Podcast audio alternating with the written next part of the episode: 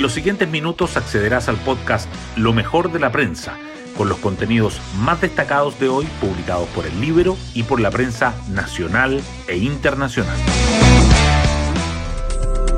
Muy buenos días, ¿cómo están? Hoy es martes 21 de marzo del 2023. Soy Pía Orellana y les cuento que para hoy está pautado que el Tribunal Constitucional defina sobre los indultos otorgados por el presidente Boric. Si bien, y según como plantea la prensa, los requerimientos presentados por Chile Vamos y Demócratas serían rechazados, el tema está lejos de cerrarse para el gobierno. Se siguen conociendo antecedentes negativos de los perdonados por el mandatario y las contradicciones del Ejecutivo se hacen evidentes. Primero se dijo que no eran delincuentes, luego que si se hubiera tenido todos los antecedentes a la vista, la situación habría sido distinta. El domingo se afirmó que el presidente tuvo a la vista todos los antecedentes de las personas que iba a indultar. Y ayer las responsabilidades se concentraron en el Ministerio de Justicia. En el libro, el analista Pepe Out es tajante. Dice que lo único que le queda al gobierno es decir que se equivocó. Hoy destacamos de la prensa. Indultos presidenciales. 10 de los 13 beneficiados tenían informes desfavorables de Gendarmería. Nuevos antecedentes entregados por el gobierno a petición del Tribunal Constitucional incluyen cuatro reportes donde Gendarmería no recomienda el indulto que se suman así a los seis ya conocidos. Por su parte, el expresidente Ricardo Lagos dice no entender cómo Mateluna fue indultado de nuevo y la contradicción Monsalve Vallejo enreda a Boric. Se espera que el TC se pronuncie hoy, aunque molestia de ministro Vázquez con adelanto de fecha pone en riesgo votación. Economía crece menos de lo previsto en 2022, pero se consolida mejor perspectiva para 2023 el Banco Central informó que el Producto Interno Bruto se contrajo 2,3% en el cuarto trimestre y creció 2,4% durante todo el año pasado, por debajo del 2,7% previsto con el promedio de los IMASEC. En tanto, la cuenta corriente registró un déficit de 27.102 millones de dólares, equivalente a 9% del Producto Interno Bruto. Sin embargo, economistas reafirmaron que el presente ejercicio la caída será más moderada. Las proyecciones van desde menos 1% hasta crecimiento nulo. Eventuales apoyos del PC, el PPD y RN añaden suspenso a votación de autopréstamo. La sala de la Cámara de Diputados votará hoy la reforma constitucional que busca permitir el autopréstamo de hasta 100% de los ahorros previsionales aunque es difícil que los partidarios de esta moción logren el quórum de 89 votos, la jornada estará marcada por la división en varias bancadas.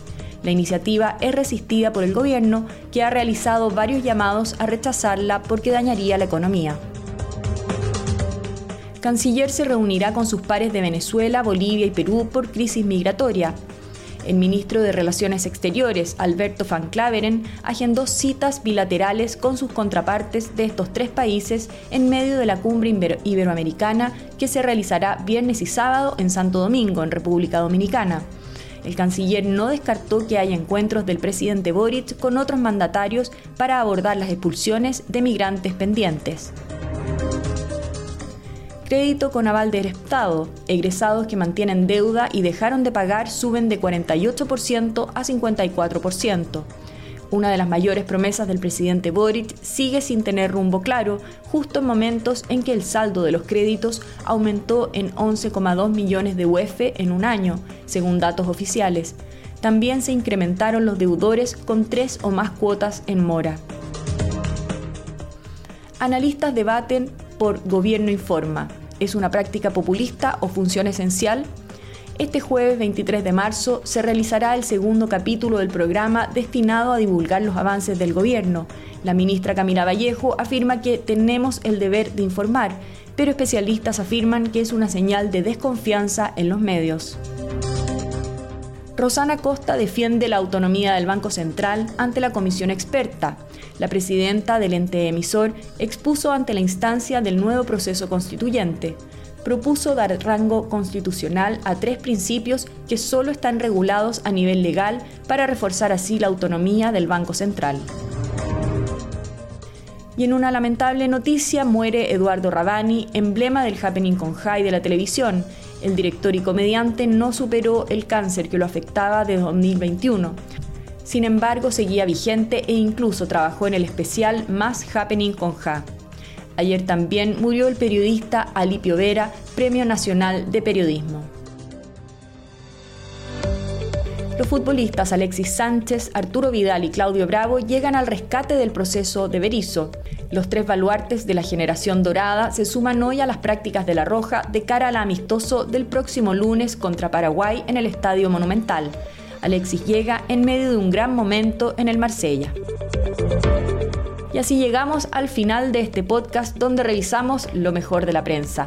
Me despido y espero que tengan un muy buen martes. Que estén muy bien. Música